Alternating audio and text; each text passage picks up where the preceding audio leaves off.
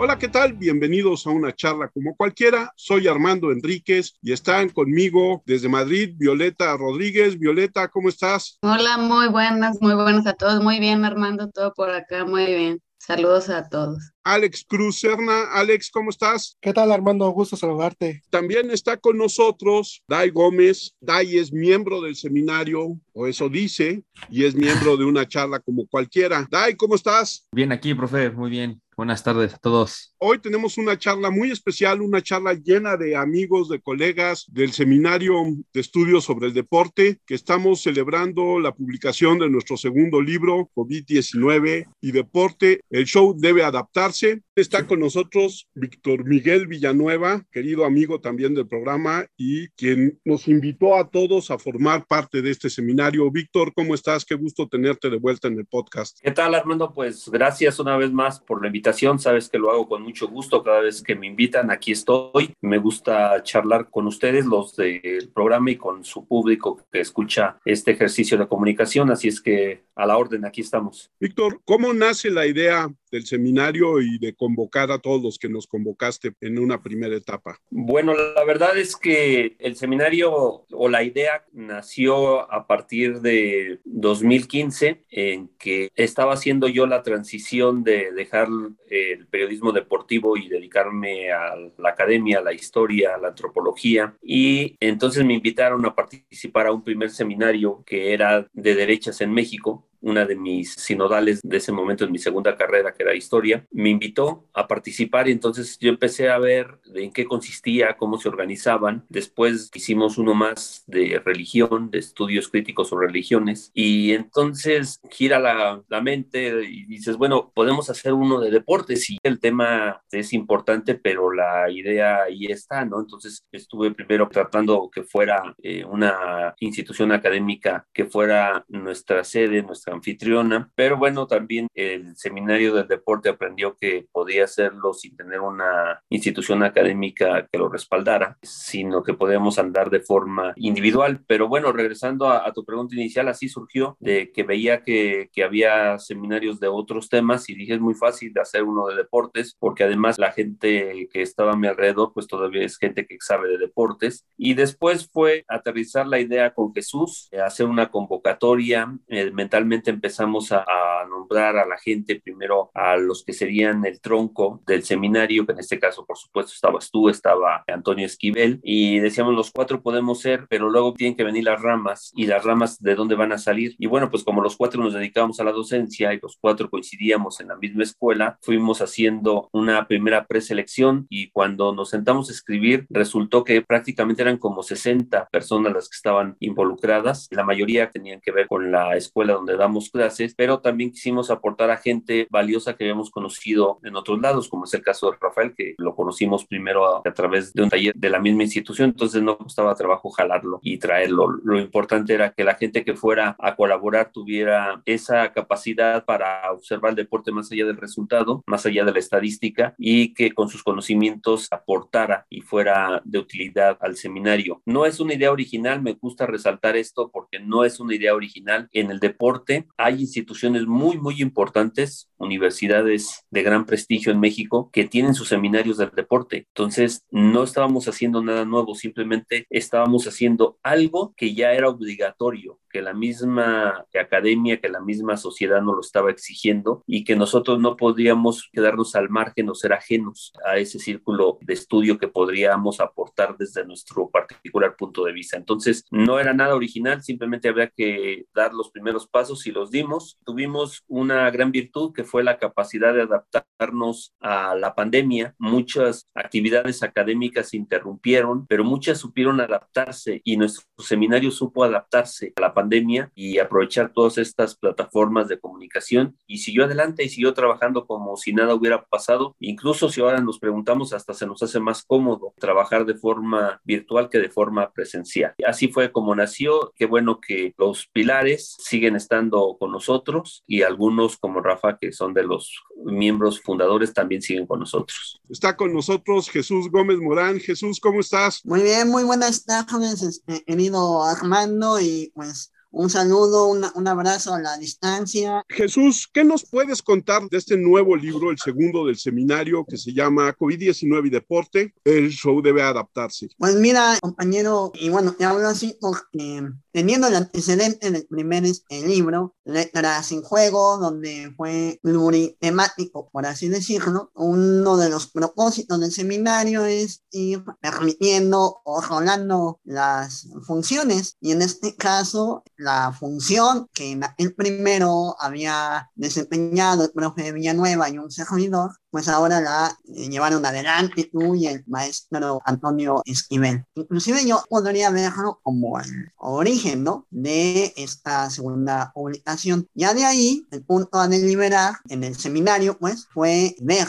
la temática, los textos alrededor de lo que iban a girar y finalmente, pues bueno, ya que ganó y una mayoría absoluta la idea de abordar esta circunstancia de la pandemia, y su afectación en el deporte, ahora sí, eh, de esas cuestiones de las bambalinas seminario, darle el crédito a Rafa, que fue el que aterrizó el título de dicho libro. También está con nosotros Rafael Berumen Martínez, a quienes todos hemos leído en el blog de una charla como cualquiera con su historia de los mundiales, nuestro aficionado observador. Rafa, ¿cómo estás? Qué gusto tenerte en el podcast. Hola Armando, muy buenas tardes a todos. Es un placer estar aquí con ustedes para charlar sobre el seminario y sobre las publicaciones que ya hemos realizado. Rafa es ingeniero. Rafa, cuéntanos cómo ves el seminario, cómo llegas al seminario. Bueno, la invitación al seminario fue por parte de los profesores Víctor Villanueva y Jesús Gómez Morán, pero todo tiene un antecedente y esto comenzó en el último cuatrimestre de 2016 yo me enteré que iba a haber una semana de conferencias en el Instituto de Estudios Superiores José Ramón Fernández, al cual yo acudí, y de ahí me enteré que iba a haber un taller de narración deportiva impartido por el profesor Víctor Villanueva. Yo digamos que soy un aficionado al deporte desde muy pequeño, pero con alguna cosquilla de estar incluido en los medios o de poder pertenecer a los medios antes de haber cursado el taller. Y una vez cursado ese taller, la verdad es de que aterricé mi realidad como tal, pero nos empezamos a seguir mutuamente el profe Villanueva y su servidor por Twitter. Al profesor Villanueva le agradaba la manera en cómo me expresaba en, en esa red social. Luego después tomé su curso de Copa del Mundo de hace cuatro años, el taller, y se fue dando esa relación y ya con la sorpresa de que en enero del 19, si mal no recuerdo, pues recibí la invitación por correo electrónico para pertenecer a este seminario. Sinceramente era una aventura nueva, totalmente, para mí, por la situación situación de la carrera que yo tengo, pues difícilmente pertenezco a un grupo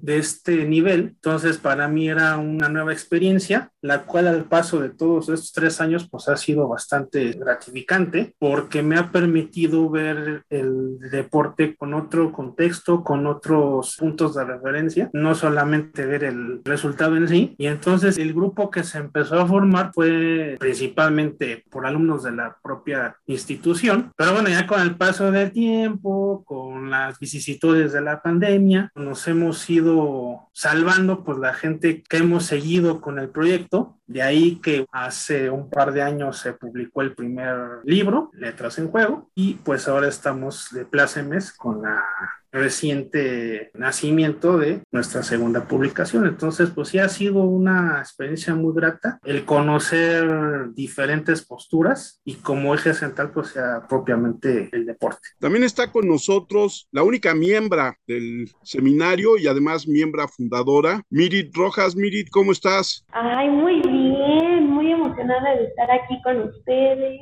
y de platicarles sobre este gran proyecto que me emociona tanto. Mirit, tú eres muy joven, tienes dos carreras y eres, como dije, parte de los fundadores del seminario. ¿Cómo has visto la evolución del seminario en estos años? La verdad es que desde el principio me ha nutrido muchísimo estar en el seminario. Hemos evolucionado mucho también como equipo, porque cada vez metimos más textos de diferentes temas y todos hemos sido muy abiertos para mencionar todo lo que pensamos y también proponer lecturas respecto a lo que nos interesa y a lo que nos gusta. Tocamos temas súper variados de todos, o sea, sí deporte, pero ¿qué involucra el deporte? Tanto al deportista como la economía, como a los clubes, como a las barras, como la violencia en los estadios, lo que justo este libro que acabamos de hacer, cómo afectó la pandemia en todo lo que es deporte. Y pues la verdad es que ojalá a todos los que nos están escuchando tengan la oportunidad de leer el libro para que se den cuenta de lo que les estoy hablando y puedan checar en otros de nuestros libros la evolución que nosotros hemos tenido y todos los temas que hemos tocado. También está con nosotros hoy César Rebolledo, también es miembro fundador del seminario, estuvo ahí desde la primera sesión y es uno de los autores de COVID-19 y deporte. El show debe adaptarse. César, ¿cómo estás? Buenas tardes. Hola, ¿qué tal? Buenas tardes, profesor Enríquez. Muy bien, muy contento de estar aquí en este espacio para hablar también de, del libro que, que, surge a partir del seminario que conformamos o que somos parte de. ¿Cómo llegaste al seminario? Mediante la institución, entre algunos profesores como el profesor Morán Villanueva, surge la inquietud de poder conformar un seminario que tenga como finalidad pues explorar a detalle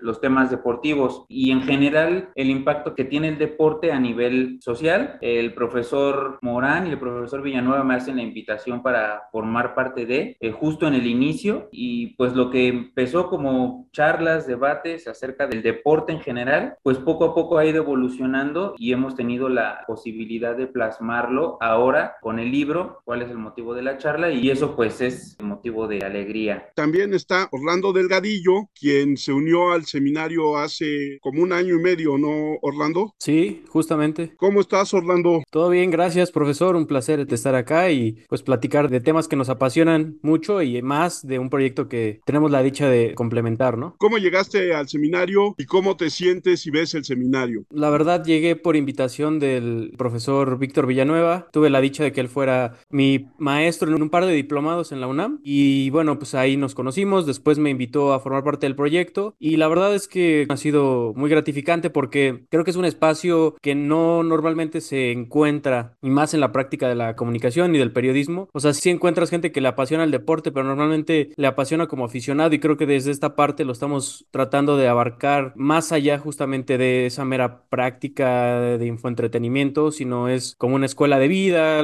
como una cuestión social, como una cuestión cultural y creo que eso le da muchísimo valor al seminario porque es tratar de rescatar algo diferente y proveer de información distinta, ¿no? Algo que creo que será útil para la sociedad. Y también está con nosotros Gregorio Martínez, conocido del podcast Amigo, miembro del seminario y editor del libro. Gregorio, ¿cómo estás? Bien, Armando, gracias. Este, pues aquí, mira, llegando, luchando contra la lluvia y llegando con ustedes. Un placer estar con ustedes. Saludos. Goyo, cuéntanos, ¿por qué editar un libro como COVID-19 y deporte, el show debe adaptarse? Más allá de, digamos, la pertinencia de un tema, o del oportunismo, que vamos a decirlo está de moda o en tendencia. Creo que más allá de eso, en el caso de nosotros en México, carecemos de una bibliografía abundante respecto del deporte. Eh, finalmente en México no podemos decir que sea un país de deportistas, en el grueso de población, ¿no? Yo creo que quizás un 20% de la población hace deporte de manera habitual, constante, y eso creo que, no sé si alguien tenga una estadística al respecto. Yo de acuerdo con lo que observo y lo que veo, digo, si hay abundancia de gimnasios, centros para bicicleta fija y demás, pero estamos hablando de un país de más de 100 millones de habitantes. Veo las unidades deportivas casi solas. Entonces, bueno, ¿qué quiere decir esto? Que tenemos una población que, sin embargo, si no es deportista de hecho, sí lo es de corazón. Quizás un 60% de la población, 70%, esté interesada en un deporte. Llámese fútbol, béisbol, básquetbol. Ahora que está de moda también el automovilismo, nuevamente de moda, porque es un deporte creo yo que fluctúa y como desde hace años ya tenemos ahí un competidor azteca y que además pues está destacando, etcétera, bueno, pues eso hace que, que haya mucha gente pendiente de lo que hace. Entonces, bueno, creo que de ahí viene la pertinencia de editar un libro sobre deporte y ya digamos que de manera coyuntural que tiene relación con esta pandemia de COVID-19 que de un modo u otro sigue presente en el mundo, en México. Sin embargo, este, más allá de esto, creo que la reflexión seria, profesional, muchos son profesionales, si no del deporte, sí del tema deportivo. Entonces, creo que tratar de contribuir a que haya más material bibliográfico sobre esta materia siempre va a ser en beneficio no solo de esta población aficionada a ver espectáculos deportivos, sino sobre todo quizás pienso yo en un nicho de estudiantes de comunicación que no les cae mal tener en sus manos un libro que, que les va a brindar otra óptica de, de, abordar el deporte, de los tejes y manejes que hay en torno a este tema, ¿no? Que yo creo que más allá de todo habría que hacer o pensar, ¿no? Que el deporte como tal, que se exhibe para un público, es más espectáculo que deporte, por todo lo que lo rodea. O sea, no deja de ser deporte, aclaro, sigue siendo un deporte, pero ya concebido para ser un producto comercial. No hay quizás ningún defecto en ello, pero esto, sin embargo, da pie para que podamos especular el por qué, para qué y qué incidencia tiene, sobre todo en este caso espectador consumidor, porque finalmente también es cierto que si no practicamos todos deporte, sí somos consumidores o por lo menos este, quisiéramos serlo, ¿no? Entonces creo que finalmente la importancia de un libro como este y por qué editarlo es para brindar una herramienta bibliográfica más seria, acorde, reflexiva y desde puntos de vista diferentes enfoques para enriquecer pues la formación profesional de los estudiantes, ¿no?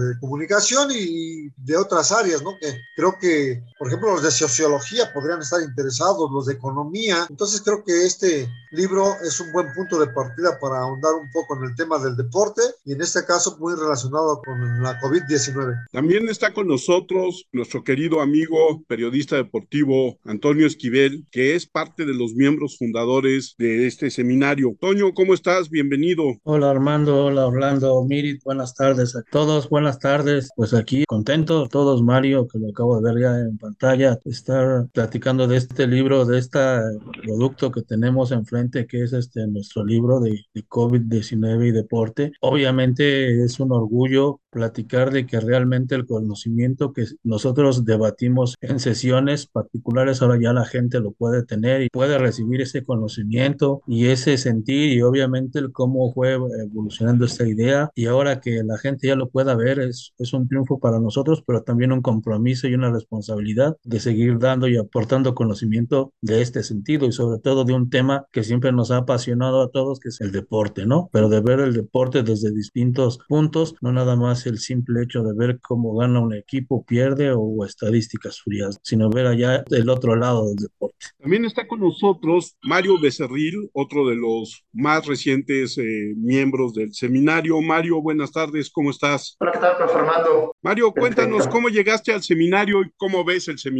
Sí, bueno, primero que nada, dar ahí un pequeño comentario respecto al libro. Eh, creo que es un gran aporte el que viene a dar el libro que están presentando, porque se da justamente en medio del contexto de la pandemia. Y en medio de ello era muy complicado, pues sabemos por el confinamiento, poder salir y encontrar eh, esa información para justamente generar algo diferente, lo que nos diera ciertas respuestas en medio de un fenómeno que era justo lo que menos nos daba respuestas. Creo que es uno de los grandes valores eh, que le aplaudo mucho al libro que están presentando. Respecto a su pregunta, me invitó Orlando Delgadillo, que también está por aquí con nosotros, profesor de la Facultad de Ciencias Políticas y Sociales y amigo mío, y además del profesor Víctor Villanueva, que también eh, tengo el gusto de conocer y que también fue profesor en un taller de periodismo deportivo, concretamente de, de narración. Me invitaron porque, bueno, eh, me comentan ellos que en el diplomado, bueno, en el diplomado, en el seminario, perdón, hay esta oportunidad de poder discutir de una manera distinta los temas eh, relativos al deporte, ¿no? Creo que sería muy sencillo hacer una tertulia respecto a cómo le fue a los equipos de la Liga MX el fin de semana, eh, a lo mejor la Champions League o N cantidad de temas del deporte, pero no por ahí, porque eso lo puede hacer cualquiera desde mi punto de vista. Aquí la cuestión es buscar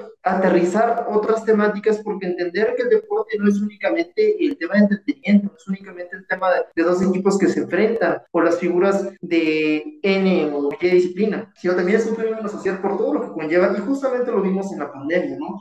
El tema de los aficionados, cómo iban a seguir consumiendo el deporte, tema de patrocinios, negocios, incluso hasta temas, si lo quieren ver ustedes, eh, políticos, ¿no? Respecto a, la organización de ciertos eventos. Y creo que todo ese tipo de, de temáticas no muchas veces tenemos la oportunidad de poderlas puntualizar, de poderlas aterrizar. Creo que el seminario es uno de los esfuerzos que está haciendo. Buscar dar las respuestas y si no respuestas, por lo menos discutir qué es lo que pasa en, medio del día a día, ¿no? Con, con, el deporte, un deporte que siempre nos ofrece nuevas historias, pero ahora en un contexto que todavía sigue siendo de pandemia, pues que nos sigue mostrando nuevas formas de adaptación. ¿Cuál es la finalidad del seminario? O sea, más allá del deporte, ¿qué es lo que se busca estudiar más allá de lo que ya se sabe desde tiempos ancestrales? es un sentido de trascendencia en cuanto a ver o revisar esas perspectivas eh, antropológicas, sociológicas, a veces inclusive filosófica. El profe Armando ha aportado lecturas de índole literario también. Entonces, se vuelve un, un crisol de distintas disciplinas alimentando el enfoque que le podemos dar a los distintos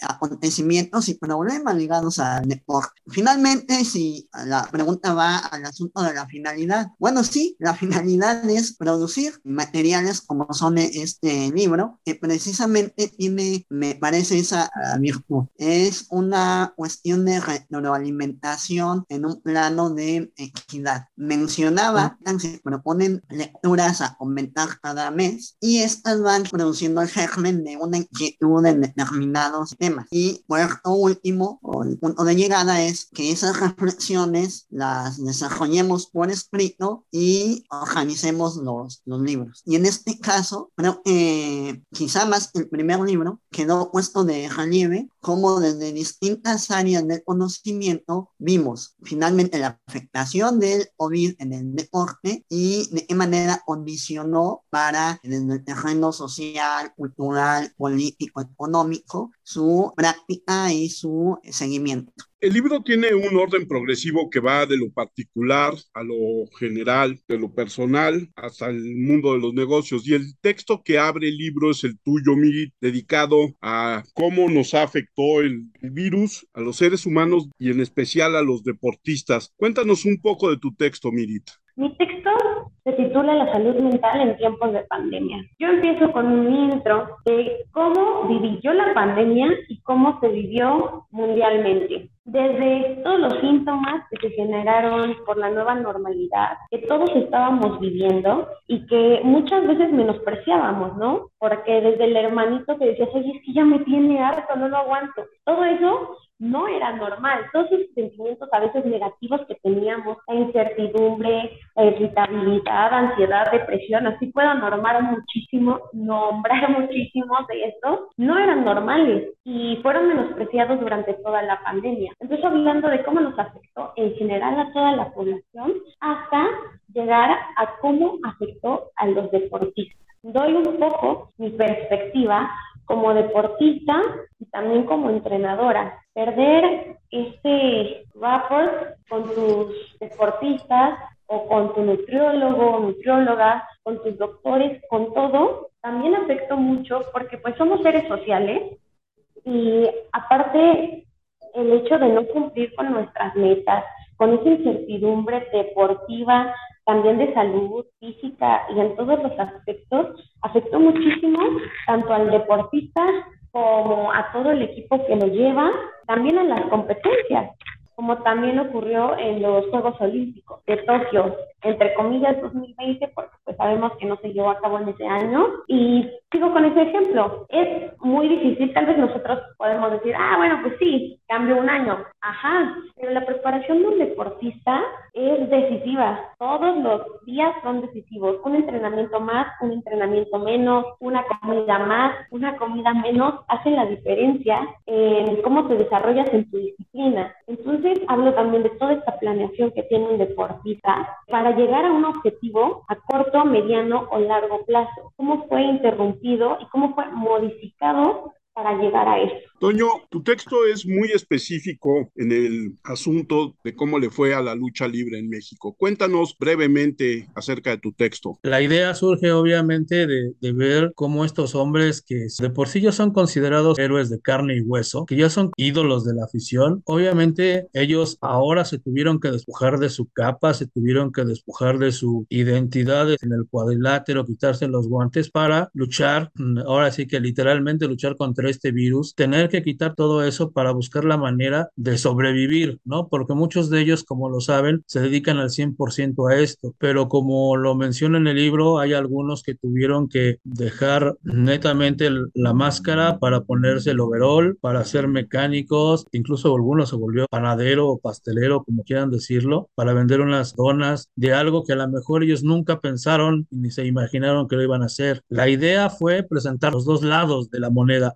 Estos héroes que realmente hicieron o cómo lo vivieron. Pongo en el texto lo de Chinampaluchas, unos luchadores que quisieron ganar dinero a pesar de que no tenían gente en las arenas, pusieron improvisadamente un cuadrilátero en una chinampa de, de Xochimilco, este, y ahí ellos se grababan por Facebook y cobraban 30, 40 pesos la entrada para que la gente que quisiera ver las luchas aportara el dinero y entre eso se lo repartían. Y eso creo que era digno de contarse, ¿no? Era digno de que la gente conociera más allá de que sí se hizo noticia, pero de que llegara más gente porque esto se me hacía que no podía quedarse de manera irrelevante al ver este esfuerzo. Pero también por el otro lado, también presento el caso de una función clandestina, digámosla de esta manera, donde se presenta hasta un luchador, le presentan un luchador que se llamaba Coronavirus, ¿no? Y su traje verde y su capita y todo, pero sin las medidas de seguridad, la gente no tenía cubrebocas, para ese entonces estábamos hablando de 2020, cuando estaba el pico del virus, ya no sé cuándo decir el pico, no, pero en ese entonces 2020 y con un tremendo contagio en ese entonces y más desconocimiento que el que tenemos ahora, se montó de manera irregular, irresponsable y eso también era digno como para presentar los que estaban haciendo bien en la cuestión luchística, lo que sufrieron y padecieron para llevar el pan a su casa y por el otro lado la gente responsable también de la lucha libre, que incluso por ahí mencioné en algún momento del texto que se cerró la arena, creo que fue en el estado, en la Ocalpan, no recuerdo bien, se cierra porque obviamente ellos también intentaron hacer una función y sin cubrebocas, sin sana distancia, sin nada, y les clausuraron un rato la arena por esa situación, suspendieron a los luchadores, eso también lo comentó en el texto, y presentar las dos caras de la moneda para que vea la gente que no nada más estos luchadores son héroes de ring o héroes en casa, sino que se dedicaron a hacer diferentes actividades. Unos se volvieron artesanos, otros empezaron a tejer. Los que tejían máscaras o los que hacían máscaras quitaron la mitad de su máscara para hacer cubrebocas y venderlos a la gente. También presento el lado oficial, si quiero de esta manera decirlo, como el, la Comisión de Lucha Libre de la Ciudad de México buscaba algunos programas sociales para que algunos luchadores que se quedaron sin ingresos tuvieran algún tipo de beneficio en ese sentido. Y creo que eso era para mí digno de destacar y por eso, te, por si a mí la lucha libre me apasiona. Entonces, cuando vi todo esto, me llamó la atención y dije, voy a hacer esto para que la gente tenga conciencia de lo que es la lucha libre, de lo que ha sido la lucha libre, que no nada más es un deporte, sino es un fenómeno social. Orlando, háblanos un poco del texto que escribiste para COVID-19 y deporte, el show debe adaptarse. Bueno, yo traté de rescatar al, al deporte desde una perspectiva más romántica, también entender que, pues, obviamente la parte de la industria, hablando del deporte contemporáneo, pues es muy difícil separarlo de la actividad en sí, entendida como, digamos, el, el término de deporte tal vez de alto rendimiento. Muchas personas podrán realizar deporte, pero bueno, nosotros nos estamos enfocando como en general en la industria deportiva y bueno, pues tanto rescatar justamente la parte económica como la parte de las historias de vida y cómo llegó este virus que como a todas las personas, digamos, nos tapó nuestra cotidianidad, nos aisló y parecía que era muy difícil que podríamos recuperar esa normalidad a la que estamos acostumbrados. Y bueno, así empieza el texto, de hecho, cómo llegó, cómo se apagó la luz, digamos, prácticamente en todo el mundo, en los estadios, en las casas, en, en el espacio público, y cómo fue esa recuperación de la luz, haciendo una analogía, ¿no? A la cuestión del anochecer y el amanecer, cómo fue amaneciendo poco a poco desde variables perspectivas, ¿no? Desde justamente tal vez los clubes, las ligas, ¿no? Principalmente, por ejemplo, la liga alemana, la Bundesliga, que fue la primer gran liga que restableció actividades, y cómo fue dejando una enseñanza a través de los protocolos de acción de cómo mantener eh, a la gente que estaba justamente en cuarentena, cómo utilizar o cuántas personas utilizar para las coberturas de los partidos, la parte también que, bueno, se complementa un poco con el texto de Víctor, ¿no? Que es la las presiones gubernamentales, pero que también ayudaron un poco a impulsar la economía local de muchas ciudades, porque hay que entender que también hay muchas ciudades y localidades que dependen de la industria del fútbol, es decir, la venta de camisetas, el negocio informal, la venta de alimentos, hay una variación ahí. Y bueno, desde eso hasta la NFL, la Fórmula 1, el experimento de la NBA y luego historias individuales que nos tocaron ver después en los Juegos Olímpicos de gente que de repente no sabía si todo el esfuerzo que estaban invirtiendo, que también tiene que ver con el tema de Mirit de la salud mental, ¿no? Eh, de repente pues pierdes todo eso, la relación con las personas, pierdes esa dinámica cotidiana, ¿no? Y no sabes si lo, el esfuerzo que estás haciendo tú e invirtiendo como atleta de alto rendimiento para llegar a una justa como lo son los Juegos Olímpicos iba a tener algún resultado favorecedor, ¿no? Y por eso yo creo que tuvimos también tantas historias, como por ejemplo la historia del, del atletismo italiano que de repente consiguió una medalla de oro en los 100 metros y luego los 4 por 100 que eran dominados tanto por jamaiquinos como por estadounidenses, ¿no? Algo que jamás hubiéramos visto. El chico catarí que también logra su medalla de oro empatada, ¿no? Tuvimos ahí un noruego también en vallas. Entonces, de repente empezamos a encontrar historias tal vez de delegaciones o de gente que no teníamos pensados, pero yo creo que tiene que ver con este concepto de resiliencia que fue lo que rigió mi texto, que fue la recuperación ante la adversidad, ¿no? Tanto de la industria como de las personas. Y yo cerraba el texto con la parte de los Juegos Olímpicos cuando este dron que ejemplificaba al mundo estaba por encima de todos diciendo, bueno, pues aquí el estadio está vacío en esencia, no hay personas, pero a la vez las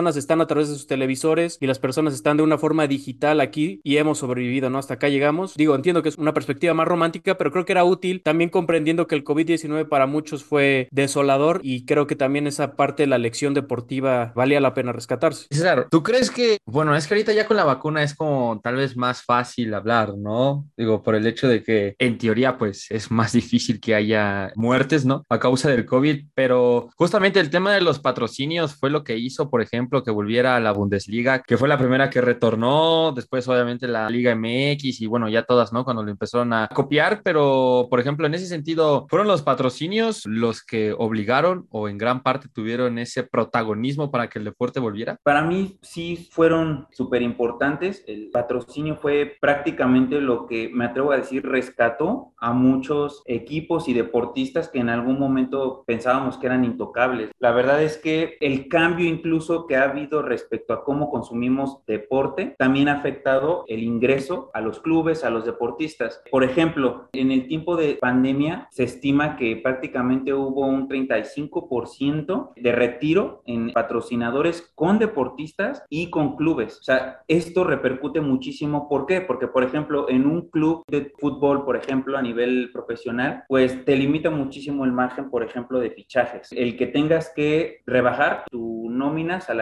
también detonó el despido de diferentes o de jugadores o rebajas de salarios que muchos no estuvieron de acuerdo y pues decidieron partir. Y pues por supuesto los clubes más pequeños pues prácticamente tuvieron que despedir a muchísima gente y sin duda le pegó demasiado a lo que eran lo que nosotros considerábamos como el deporte élite y prácticamente fue a nivel mundial. Hay muchas personas que consideran eh, también el punto negativo de que debido a la presión de los patrocinadores, por ejemplo, la televisión, las marcas, etcétera, se regresó mucho antes de lo que se debió regresar a las actividades o a la convivencia con grupos grandes dentro del deporte. La verdad es que desde mi punto de vista aquí el patrocinio o los patrocinadores pues demostraron la importancia tan fuerte que tienen dentro del deporte y al final esta combinación no tiene por qué ser vista como algo negativo. Al final el deporte deportista fusionado con un patrocinador, con una marca, yo creo que le da la oportunidad a los deportistas de ser mucho más visibles y por supuesto generar un lazo, un vínculo con nosotros como espectadores, pero sin duda fue un punto trascendental para que incluso muchos equipos o deportistas sigan vigentes a pesar de este problema de la pandemia que seguimos atravesando. Y también ahora lo que está pasando es el marketing, ¿sabes? Yo veo mucho en el deporte ya lo digital, diarios, ya todos ya se están enfocando más en eso que están en lo antiguo. Obviamente el Barcelona con el problema que tuvo, que tuvo que tener más flujo de efectivo, inyectarle más dinero, pues yo creo que puede ser más del marketing ahora, ¿no? Con lo digital, con la nueva era, los cambios de la tecnología. No sé cuál sea tu perspectiva sobre esto.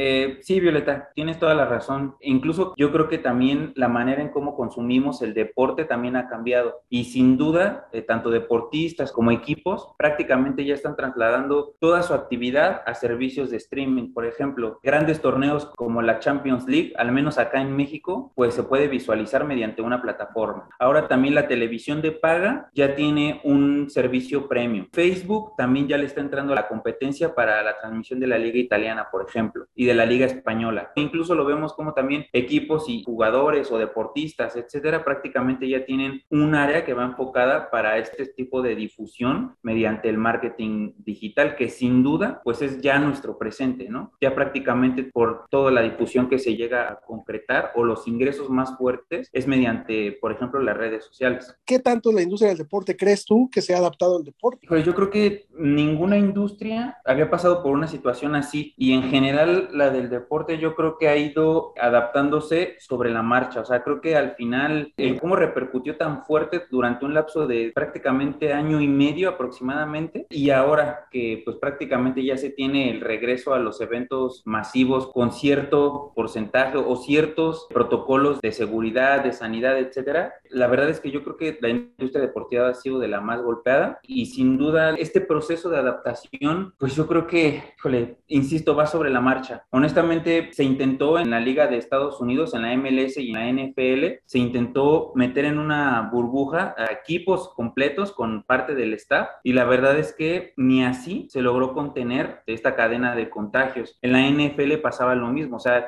realmente la cantidad de gente que trabaja para un equipo del nivel o de la élite que maneja la NFL limitaba muchísimo el que pudieran no tener contagios. E incluso en nuestro deporte, acá en México, lo notamos igual, ¿no? Como casi por día salían deportistas contagiados. En el fútbol hubo partidos que se tuvieron que suspender, eh, competencias a nivel atletismo, natación, etcétera, que igual se tuvieron que suspender debido a esto. Entonces, yo creo que en general el deporte continúa adaptándose a esta pandemia y por supuesto buscando sobrevivir como prácticamente todos nosotros. Sí, por ejemplo, César, yo en ese sentido, justamente hablando del estadio, ¿no? Del Barça de Spotify, yo creo que nunca nadie llegó a pensar que una plataforma de descarga de música iba a llegar a tener su nombre en el estadio de uno de los equipos más importantes del mundo. ¿Has visto un cambio, por ejemplo, en la baraja de patrocinios que se suman? A lo mejor también en Internet, pues es mucho más fácil encontrar patrocinios de marcas de casinos o, por ejemplo, los que le han entrado a los NFTs en su momento, ¿no? Todas estas cosas, sobre todo con esta digitalización que ocurrió en el tema de la pandemia. ¿Has visto, por ejemplo, algún cambio sustancial en las marcas que se sumaron que a lo mejor unas tuvieron que dar paso al lado para no quebrar y otras pues aprovecharon su crecimiento? La verdad es que yo creo que también como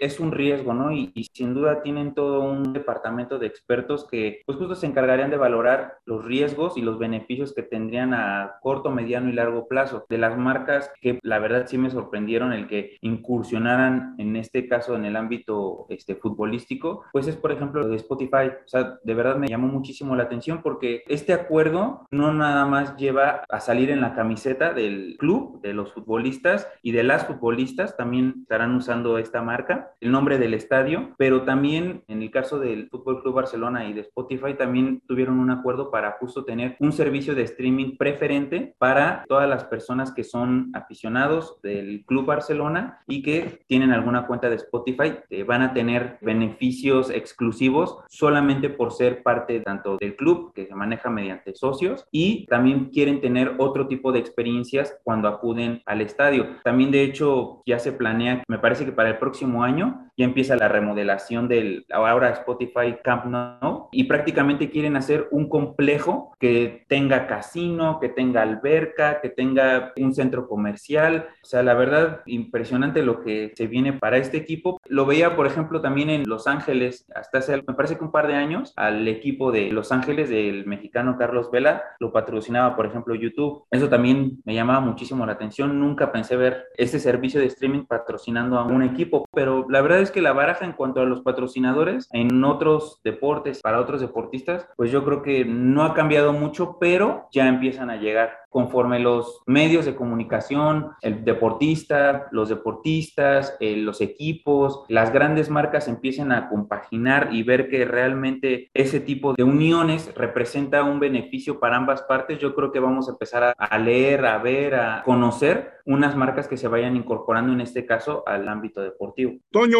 coordinamos este libro y lo hicimos a la distancia, sin vernos. El día de la presentación ya comentabas un poco sobre cómo aprendimos a trabajar por medio de todas las herramientas virtuales. Cuéntanos un poquito de cómo fue este proceso de la coordinación del libro. Híjole, creo que el primer problema que nos enfrentamos fue el coordinarnos al no vernos, ¿no? El presentar textos, el irnos coordinando poco a poco con las correcciones, con las fechas de entrega, a veces por las cuestiones de los correos, de las ocupaciones, no llegaban los textos a tiempo, porque hablar ya de una corrección, digamos, ay, esta, esta situación era mala, pues obviamente no. Obviamente se tuvieron que corregir algunas cuestiones a lo mejor de estilo, pero creo que fue un aprendizaje muy padre porque no lo sabíamos hacer. O sea, estábamos acostumbrados a que nos veíamos cuando teníamos las sesiones en vivo, las presenciales, platicábamos, charlábamos, tomábamos apuntes, nos dábamos uno que otro consejo, pero acá era diferente, ¿no? Acá era, ya me presentó su trabajo, el miedo, no sé si te pasó a ti, Armando, a mí sí me pasó. Dije, ay, esta palabra o este verbo no está como que con qué intención me lo quiso dar, esta frase, cómo la interpreto, pero a la distancia, ese fue nada más como que un poquito el resquebrajo, ¿no? Digo, ¿cómo le digo? O tal vez, ¿cómo lo compongo yo como editor, yo como coordinador de los textos para que no suene, oye, te moché tu texto? Como la comunicación no era directa, muchas veces no hablamos directamente con los autores, sino los coordinadores, en este caso tú y yo tomábamos las decisiones, oye, este texto hay que componerlo de esta manera, este hay que cortarlo, este hay que decirle al autor que le agregue algo para que queden bien estándar, pero no hubo tanta dificultad porque tenemos grandes futuros escritores, grandes periodistas, grandes comunicadores, grandes personajes que se dedican y aman el deporte, tienen la pasión por su deporte y no solo por el deporte, sino yo lo dije incluso en la presentación, hay gente que se dedica y está muy cerca de los textos. Eso fue lo fácil del asunto, ¿no? Que estábamos ante especialistas que teníamos nosotros que incluso subir a ese nivel, ¿no? Como editores, también investigar cuestiones que, teníamos con ellos, pero fue muy divertido, mucho aprendizaje, sí fue trabajo, obviamente, pero no se toma como trabajo, sino como una forma de manifestación de transmitir ese conocimiento, ¿no? De que la gente disfrute, porque si nosotros lo disfrutamos, seguramente ellos también lo van a disfrutar. Goyo, la alianza de Agua Escondida y el Seminario de Estudios sobre el Deporte continúa. ¿Tú cómo ves los temas que todavía tenemos por desarrollar en el seminario? Yo creo que desde que me invitaron a ser parte del seminario, lo dije, ¿no? Y también en la presentación que tuvimos ya eh, previa del libro, una presencial, lo comenté de que desde el inicio yo creo que este tema es una beta casi inagotable. Por fortuna, el deporte, sin ser un arte, tiene las cualidades de que siempre nos puede dar sorpresas. Se tiene que reinventar, este, puede ser medio predecible, pero finalmente los resultados no van a ser siempre los que pensemos, independientemente de, de que quizás algún deporte más individual como una pelea, las peleas del siglo que ya van como mil de, de la historia de millones de años que llevamos, pues ya podría ser predecible y quizás influida por las apuestas, pero fuera de eso y quizás aún con eso podría ser que de repente alguien de veras saque un jab que destroce al rival y bueno, eso siempre va a ser parte de maravillar al, al espectador, que si es conocedor del box, pues va a apreciar esos detalles. Pero yo creo que en el caso de nosotros, con la diversidad que tiene el seminario, con la juventud que tiene y con la experiencia que tiene, hablo de los que tenemos más años, de los que tienen menos años, eso enriquece mucho, son puntos de vista complementarios y quizás sea algo que no se ve. Yo he sido miembro de otros seminarios y la mayor parte de las ocasiones siempre hay una uniformidad, tanto de trayectorias como de edad. En este caso, me parece que el tener esa diversidad en cuanto a edades, trayectorias, intereses y puntos de vista, lo enriquece muchísimo. Y esto va a dar pie a que podamos, ojalá nos hiciéramos la idea, como lo comenté, de que tenemos para ahondar en los temas que queramos, siempre que lo hagamos con un perfil profesional, con una ética, con una visión realmente de aportar algo, como digo, no solo al sector editorial, sino al sector estudiantil, que en mi caso, yo recuerdo cuando estudié en la facultad, creo que siempre espera uno que haya publicaciones de este tipo y no precisamente las institucionales, sino como en este caso que somos un poco como sociedad civil y que siempre eso, pues quiere decir que no estás determinado porque estemos dentro de una facultad y no puedas decir ciertas cosas, etcétera. Por supuesto que la ética siempre va a regir estas publicaciones y a partir de ahí, pues cada uno de nosotros tiene campo abierto para especular y proponer. Entonces, yo creo que este tema del seminario va a ser inagotable en el sentido, obviamente, de ir haciendo periodicidad las publicaciones, a lo mejor una cada dos, tres meses. Les digo, hay equipo humano, no tenemos que estar todos en el mismo carril. Finalmente, unos por acá, otros por allá, y eso puede ser que dé esta periodicidad. Hay mucho por delante en este campo. No vamos a ser los primeros ni los únicos, pero sí creo que podemos aportar mucho. Yo además agregaría que en efecto la producción de libros y los textos es importante, pero para mí es una cuestión secundaria y es producto de, porque la pasión y el gusto que es primero es poder discutir del deporte y sorprendernos desde qué tantos lados lo podemos ver. A veces nada más nos quedamos con observar la cancha, con observar el diamante, Alex sabe bien de eso, la duela, el autódromo, pero el deporte está más allá, no solamente está ahí en un cuadrangular, en un gol, en una canasta, en una carrera de Fórmula 1, hay muchas cosas alrededor que se pueden ver y entonces, por ejemplo, en la última reunión del seminario que hablábamos de las apuestas, 10 miembros del seminario podemos observar un mismo fenómeno de diferente forma. Entonces, esa discusión que nos llevó casi una hora 40 minutos en que estas 10 personas abordaron el tema desde donde quisieron, eso es muy enriquecedor. Eso nos nutre a todos intelectualmente y eso es el objetivo principal del seminario. Qué bueno que después hay productos, eso quiere decir que nuestras reflexiones no son tan malas ni se quedan por ahí, sino que pueden llegar, como dice Jesús, a plasmarse en un texto y después juntarse para hacer un libro. Entonces, resaltaría primero ese gran objetivo de intercambiar nuestras ideas en torno a temas que tienen que ver con el deporte. Lo que veo es de que es algo interesante por lo que comentaba Víctor. Estamos acostumbrados al deporte solo ver eso, ¿no? No ver más allá, ¿no, Víctor? Ver qué pasa en la historia del deporte, cosas más interesantes que ustedes con este seminario fue lo que están impulsando, ¿no? Sí, la verdad es que esa es mucho la intención. Ahorita este, le cedo la palabra a Rafael. Por ejemplo, antes de entrar a, a grabar esta charla, estaba viendo imágenes de los aficionados del Unión Berlín previo al clásico que tuvieron con el Hertha Berlín y en las calles de la capital alemana es impresionante. Dices, eso no puede ser solamente fútbol. Ahí hay muchas cuestiones por las que podemos observar e interpretar qué hacen 20 mil personas vestidas de rojo con bengalas brincando en la capital de un país como Alemania y todo lo que sabemos, ¿no? Que involucra hablar de Alemania, de hablar del pueblo alemán, de hablar de todo esto que se discutió y que llevó hasta incluso a una guerra mundial y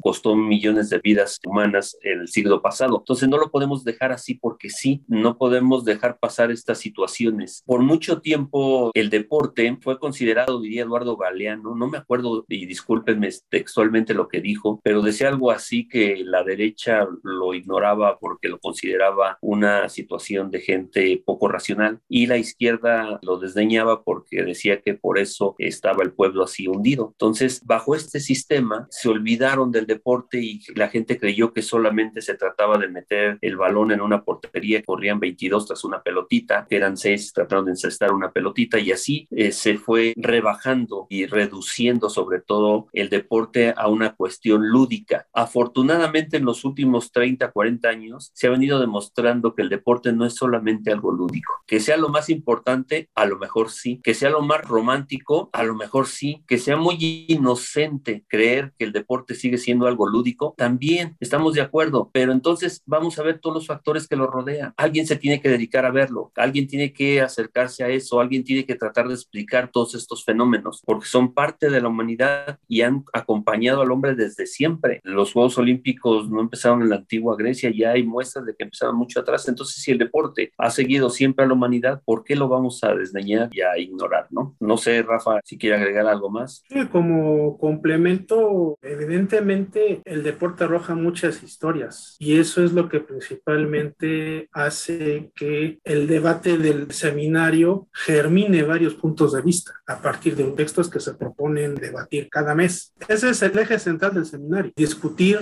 plantear, obviamente tenemos puntos de vista que chocan porque eso enriquece el conocimiento que se va generando en las reuniones que tenemos mes con mes y evidentemente con el paso de estos tres años pues ya hemos podido ser capaces de generar conocimiento a través de dos publicaciones. Esa oportunidad que tenemos mes con mes de poder ver el deporte a través de las historias y bueno, textos que no nada más es cuestiones eh, de relatos o de narraciones de hechos, sino también hemos tenido que estar consultando textos científicos que pudieran ser pesados en su lectura, pero que también aportan para poder enriquecer el debate como tal. Es obvio que no solo se centra en el tema fútbol, muchos de aquí, nuestro primer deporte como aficionados es el fútbol, pero no solamente de eso. Inclusive Armando nos ha compartido textos sobre peleadores de boxeo mexicanos, los cuales han sido muy enriquecedores. Hemos hablado del tema de las apuestas recientemente. En fin, no hay límite. Aquí el límite es encontrar el texto a poder debatir en la siguiente sesión. Ese es el límite. ¿Por qué leer COVID y deporte show debe adaptarse? Porque es la documentación de los hechos que se suscitaron a partir de que se decretó la emergencia del COVID-19 a nivel mundial, que fue en marzo de 2020, y que desencadenó una serie de situaciones en las cuales pues lo más patente y lo más fuerte pues fue el tema del confinamiento a nivel mundial. Y el confinamiento que produjo cortes en las cadenas de producción, una serie de actividades se tuvieron que detener, no quedó excluido el tema del deporte. Entonces, es un documento que pretende dejar constancia de una investigación que los autores hicieron en tiempo real de los hechos que se suscitaron a partir de ese tan mencionado mes de marzo del 2020 en adelante. Entonces, podemos ver el planteamiento de por qué se tuvo que haber tomado como referencia esto para quizás eliminar ciertos grupos de animación o por qué fue incisivo un gobierno para levantar a los dos meses una liga de fútbol o inclusive como otro de los autores hace una relatoría de hechos de cómo diferentes ligas, no solamente fútbol, fueron retomando en base a las circunstancias que se permitían pre-vacuna para que el negocio no dejara de generar y de alguna manera hubiera algo en lo cual se pudiera entretener la gente que fuera un evento en vivo. Esa es la constancia que a mi parecer deja este libro. A mí nada más me gustaría mencionar que también un plus que ofrece el libro es que la información quedó actualizada. Aunque empezamos a escribirlo desde muchos meses antes, ¿me podrían decir hace cuánto empezamos a escribirlo? Más o menos. Casi dos años. Casi dos años. Ahora sí que tuvimos una labor periodística diario. La información cambiaba, que ahora sí, que se cancela el fútbol, no, que siempre no, que la Bundesliga sigue. Un día había torneos, al siguiente no, que se cerraban las arenas, que siempre no. Entonces, creo que ahí sí muchas felicidades. Otra vez reitero esta felicitación a todos, porque la verdad nos nutrió mucho este proyecto y quedó actualizado el libro, que es algo a veces difícil de lograr, sobre todo en estas situaciones extraordinarias como lo fue la, como lo es, más bien, como lo es la pandemia, que la información va cambiando diario, a todas horas. Entonces, pues nada más. No estoy de acuerdo. La verdad es que la gran virtud del libro es precisamente eso, que está escrito mientras se desarrollaba la pandemia y que va a dejar constancia de esos años, sobre todo del 2020, 2021, y va a quedar ahí, que es una radiografía de lo que sucedió en el deporte, no en todo el deporte, pero sí en los más importantes, y ahí está en esos textos. Entonces, quizá, si lo vemos desde el terreno de la historia, el tiempo le va a dar mayor calidad, le va a dar mayor validez, legitimación, conforme pasen los años, la pandemia, pues, esperemos que algún día desaparezca, y empiecen a haber un distanciamiento en tiempo, el libro va a tomar mayor valor por porque pasarán las generaciones y dirán, hubo alguien o un grupo que se dedicó a escribir en el momento en que se estaba desarrollando la pandemia y esta es la visión, es la visión en el momento en que se está desarrollando una situación como la pandemia del COVID-19. Y ahora en términos estéticos hay que decirlo y lo voy a decir sin falsas modestias, es un libro muy bonito, está muy bien cuidado editorialmente, está muy bien hecho con una letra para que lo lea cualquier persona muy bien. En términos estéticos, me parece parece que es una gran opción. Ya ven que a veces hay gente que compra el libro porque se ven bonitos. Bueno, este es un libro bonito,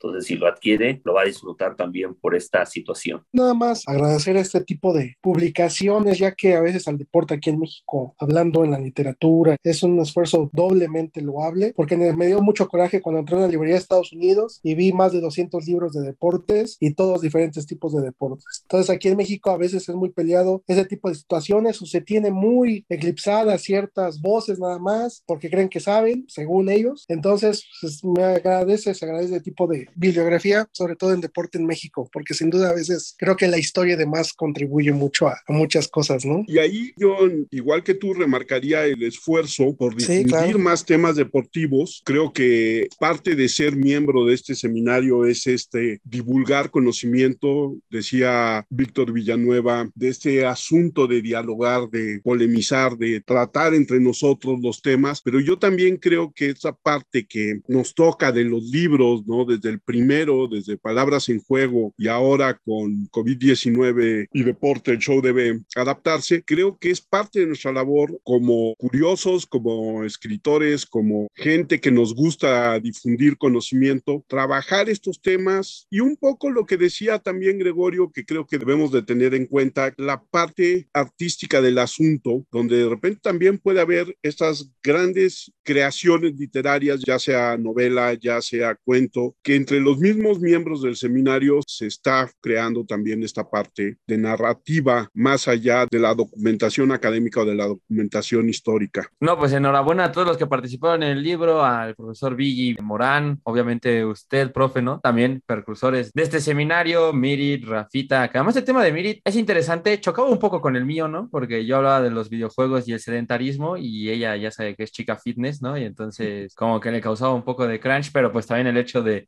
alimentarse bien en, tema de pandemia, yo subí como 12 kilos en esos dos años, entonces, madre mía, ¿no? Lo que uno no conoce cuando no subes por las escaleras del metro, pero la verdad es que todos los que participaron, también el profe Esquivel, ¿no? Con el tema de la lucha, que justamente César también tocaba en cómo la trajeron con esta especie de fusión con un autocinema, ¿no? Bastante curioso. César, eh, el tema de los patrocinios también es sumamente interesante porque muchas cosas pasaron en el tema económico ahí. Goyo también por el tema de la edición y por estar en el seminario, que creo que no he estado con él en ninguna sesión, pero qué, qué, bueno que, que, está con nosotros. Justamente creo que el tema de que fuera un tema de tendencia, bueno, creo que va a ser tendencia los próximos cinco o seis años, porque la verdad es que ya sabemos que llegó para quedarse y pues conforme sigan evolucionando los medicamentos y tal, creo que nunca vamos a dejar de hablar del COVID hasta que sea el 2030 o por ahí. Entonces, es bueno y también ser precursores, ¿no? De tocar el tema del COVID desde otro punto de vista. Justamente el tema del deporte se vio sumamente afectado, como así el, el espectáculo en general, los conciertos y todo esto, porque pues estábamos dentro de casa, entonces siempre es interesante ver cómo se adaptan y pues nada, la verdad es que enhorabuena a todos los que formaron parte de. Sus redes donde los encuentre la gente, Rafa. Twitter principalmente es Ravema1234. Correo rbrubem.com. Bueno, la mía es Twitter, eh, Facebook, pues, con mi nombre, Jesús Gómez este, Morán. Y en Instagram, Morán Jesús Gómez, una cosa así me puse, entonces ahí me pueden localizar. Sí, las mías todas son iguales. Víctor Miguel BH para correo, o sea, le agregamos Hotmail, para Instagram, para Twitter, para Facebook, todas son exactamente igual, Víctor Miguel BH. A mí me encuentran como Antonio Esquivel Bernal en Facebook y como Antonio Esquivel B en Twitter, son las que más utilizo. Mario, tus redes sociales. Me pueden encontrar en Twitter como arroba becerril-m26. Orlando. Sí, claro, en mis redes sociales me pueden encontrar como Orla-Dero en Twitter. En Instagram me pueden encontrar como Orlando Delgadillo y así también en LinkedIn. Goyo, el libro lo podemos conseguir en la página de Agua Escondida, ¿no? Sí, pueden entrar en comunicación con nosotros en Agua Escondida en Facebook. Estamos está, así como está, Agua Escondida Ediciones, y a partir de ahí pues nos pueden mandar un mensaje y ya pues vemos, este, se los podemos entregar sin problema. Nos pueden dejar un mensaje a través del Messenger o incluso en la página. Ahí tenemos varias publicaciones sobre el libro. La página la atendemos diariamente, si no de manera inmediata, pero sí diariamente estamos pendientes. Entonces pueden encontrarnos ahí en Agua Escondida Ediciones. Podemos hacer envíos a nivel nacional, ¿no? O incluso, si hubiera el caso, a nivel internacional. ¿Tus redes sociales, Goyo? Pues Agua Escondida Ediciones y el Ajolote Ilustrado. Mucho de lo que hacemos en Agua Escondida Ediciones pueden encontrarlo en YouTube, en el Ajolote Ilustrado. El Ajolote Ilustrado con X, como México, eh, México, igual a Ajolote. Ajolote Ilustrado está en YouTube. También estamos en Twitter y Facebook. Hay muchas maneras de contactarnos y de que puedan acceder al libro. Tenemos una página en Facebook, que también el seminario de estudios sobre el deporte, ahí nos pueden contactar. Violeta, redes sociales. A mis redes sociales son en Instagram, Boleigo en Madrid, y en Twitter, Boleigo. Dai. Dai GC25 en todas partes, profe. Alex. Sí, mi Twitter es arroba 512, quien bajo Alex. Yo soy Armando Enríquez, a mí me encuentran en Twitter como arroba cernícalo. El Twitter del podcast es arroba charlacualquier1, nuestro correo charlapodcast1 arroba gmail.com. A todos, muchísimas gracias. Vamos a seguir trabajando en el seminario por tener nuevas publicaciones. Buenas tardes y nos escuchamos en la próxima emisión de Una charla como cualquiera.